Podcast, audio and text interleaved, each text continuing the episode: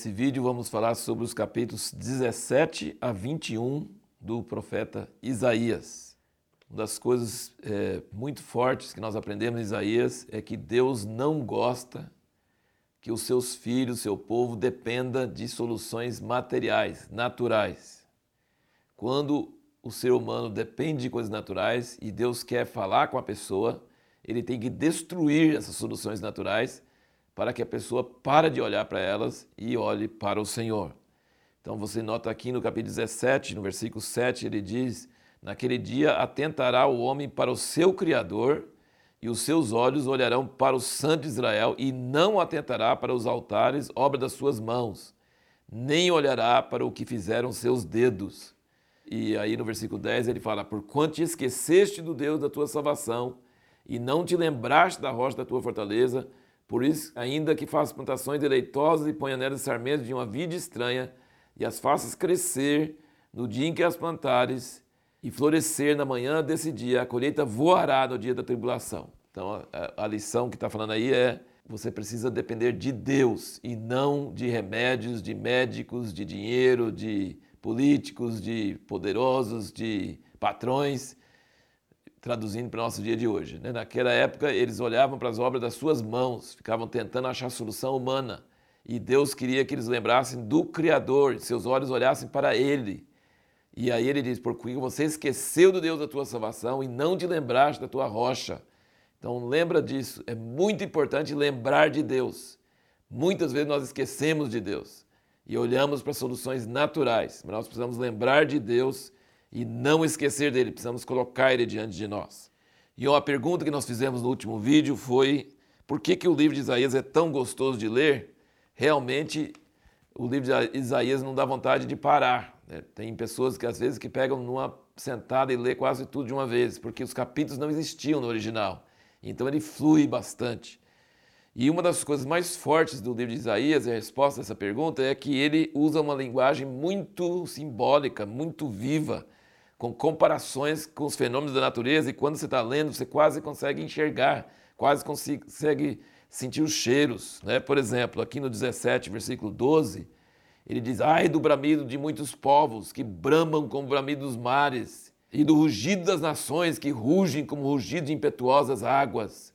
Rugem as nações como rugem as muitas águas, mas Deus as repreenderá, e elas fugirão para longe, serão avulgentadas com a pragana dos montes diante do vento e com a poeira do redemoinho diante do tufão.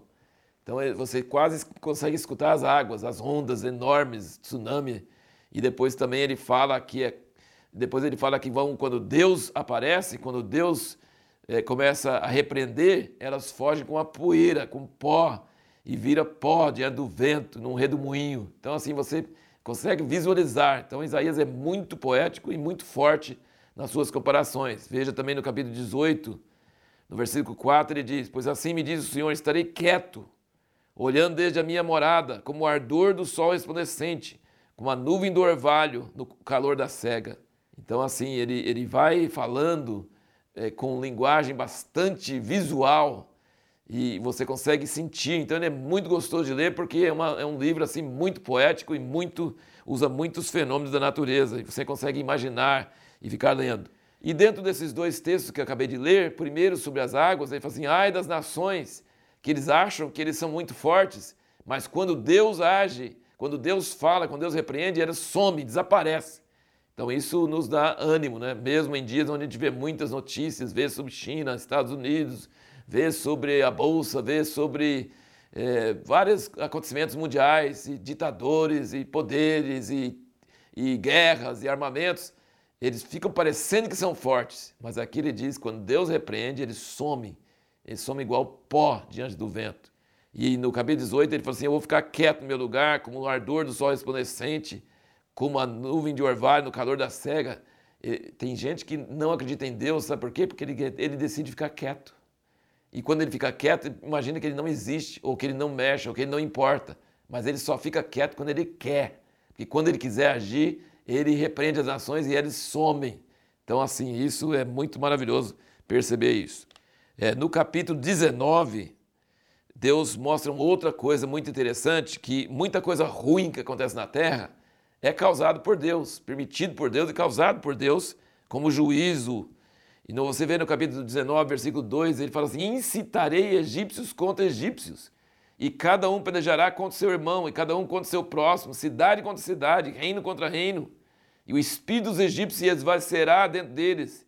Eu destruirei o seu conselho. Depois, mais à frente, aqui embaixo, ele diz no versículo 11: Na verdade, estultos são os príncipes de Zoan, o conselho dos mais sábios conselheiros de Faraó se embruteceu. Versículo 12: Onde estão agora os teus sábios? Versículo 13: Estultos tornaram-se os príncipes de Zoan, enganados estão os príncipes de Mênfis. Fizeram errar o Egito, os que são a pé de esquina das suas tribos. O Senhor derramou no meio deles um espírito de confusão, e eles fizeram errar o Egito em todas as suas obras, como o bêbado vai cambaleando no seu vômito. Então você percebe que Deus fala que ele vai incitar guerra civil, egípcio contra egípcio, cidade contra cidade, e que ele vai fazer a sabedoria dos sábios do Egito, que era bem famoso naquela época, era muito sábio, ele vai fazer, ele vai fazer a sabedoria sumir. E eles vão dar conselho igual bêbado que vai combaleando seu vômito. E vão fazer errar o Egito. Então você percebe, mais uma vez, a linguagem bem poética, bem dramática de um bêbado cambaleando. E você vê que muita coisa ruim que acontece na terra Deus não aparece visivelmente, mas Ele está por trás. Então, quando acontecem essas coisas, você percebe que existe a mão de Deus por trás disso aí. E esse capítulo 19 de Isaías é muito singular, porque ele fala sobre uma bênção sobre a Assíria e o Egito. Isso quase não existe na Bíblia em lugar nenhum. Sempre está falando de Israel e a bênção de Deus sobre Israel. Mas aqui no versículo 22 ele diz: Ferirá o Senhor os egípcios feri-los-á, mas também os curará, e eles se voltarão para o Senhor, que ouvirá as súplicas deles e os curará. Então ele está dando uma bênção para o Egito, ele vai castigá-los, mas também vai restaurá-los. E naquele dia haverá estrada do Egito até a Síria, e os assírios virão ao Egito, e os egípcios irão à Síria. Sabe como é que, onde passa essa estrada? A Síria fica ao norte de Israel e Egito ao sul.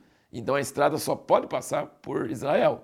Então Deus está falando que haverá uma estrada do Egito até a Síria, e os assírios virão ao Egito, os egípcios irão à Síria, e os egípcios adorarão com os assírios. Naquele dia Israel será o terceiro com os egípcios e os assírios, uma bênção no meio da terra. Porquanto o Senhor dos Exércitos tem abençoado, dizendo: Bem-aventurado seja o Egito, meu povo, e a Síria, obra de minhas mãos, e Israel, minha herança. Isso não existe em lugar nenhum na Bíblia, uma bênção tão forte sobre a Síria e sobre o Egito. Então mostra que Deus não vai abençoar só Israel, mas vai abençoar também os vizinhos do sul e do norte e vão ser restaurados. Isso é maravilhoso e é muito usado. Tem movimentos hoje chama estrada de Isaías 19, que é essa estrada que Deus está falando que vai fazer. E finalmente, no capítulo 20, fala que Isaías, aqui o um versículo muito complicado, pessoas ficam assim bem escandalizadas com isso no versículo 2, capítulo 20, versículo 2, diz: Falou o Senhor naquele tempo, por intermédio de Isaías, filho de Amós, dizendo: Vai, solta o cilindro de seus lombos e descalça o sapato de seus pés. E ele assim o fez, andando nu e descalço. Então diz o Senhor: Assim como meu servo Isaías andou três anos nu e descalço, por sinal e portanto contra o Egito e contra a Etiópia. Assim o rei da Síria levará em cativeiro os presos do Egito, os exilados da Etiópia, tanto moços como velhos, nus e descalços, com as nádegas descobertas, para a vergonha do Egito. Então você vê, três anos o profeta teve que andar nesse estado escandaloso para servir de sinal de que Deus ia tratar não com Israel, com o Egito e com a Etiópia. Então isso que é uma tarefa dura do profeta. O profeta às vezes tem que fazer coisas escandalosas, coisas vergonhosas assim, para ele, é, passar vergonha, para ele poder transmitir uma mensagem profética. Depois nós vamos ver isso muito mais com Ezequiel. Ezequiel fez muita coisa, muita dramatização. E eu indico para você um livro, O Intercessor. Fala de um, um irmão lá na, na, Inglaterra, na, guerra, na Segunda Guerra Mundial, que Deus pediu para ele, é, acho que, eu não lembro exatamente se é não usar chapéu, é, que era uma coisa absurdamente contra a cultura naquela época, para servir de sinal. Então, esse livro, O Intercessor, eu indico para você ler, é um livro maravilhoso, mostra como que é importante é, como Deus usa pessoas proféticas para fazer atos proféticos que vão ser sinal, ser uma mensagem para as pessoas. A pergunta que nós vamos responder no próximo vídeo é: qual a pior coisa que se pode fazer quando o juízo de Deus vem sobre nós?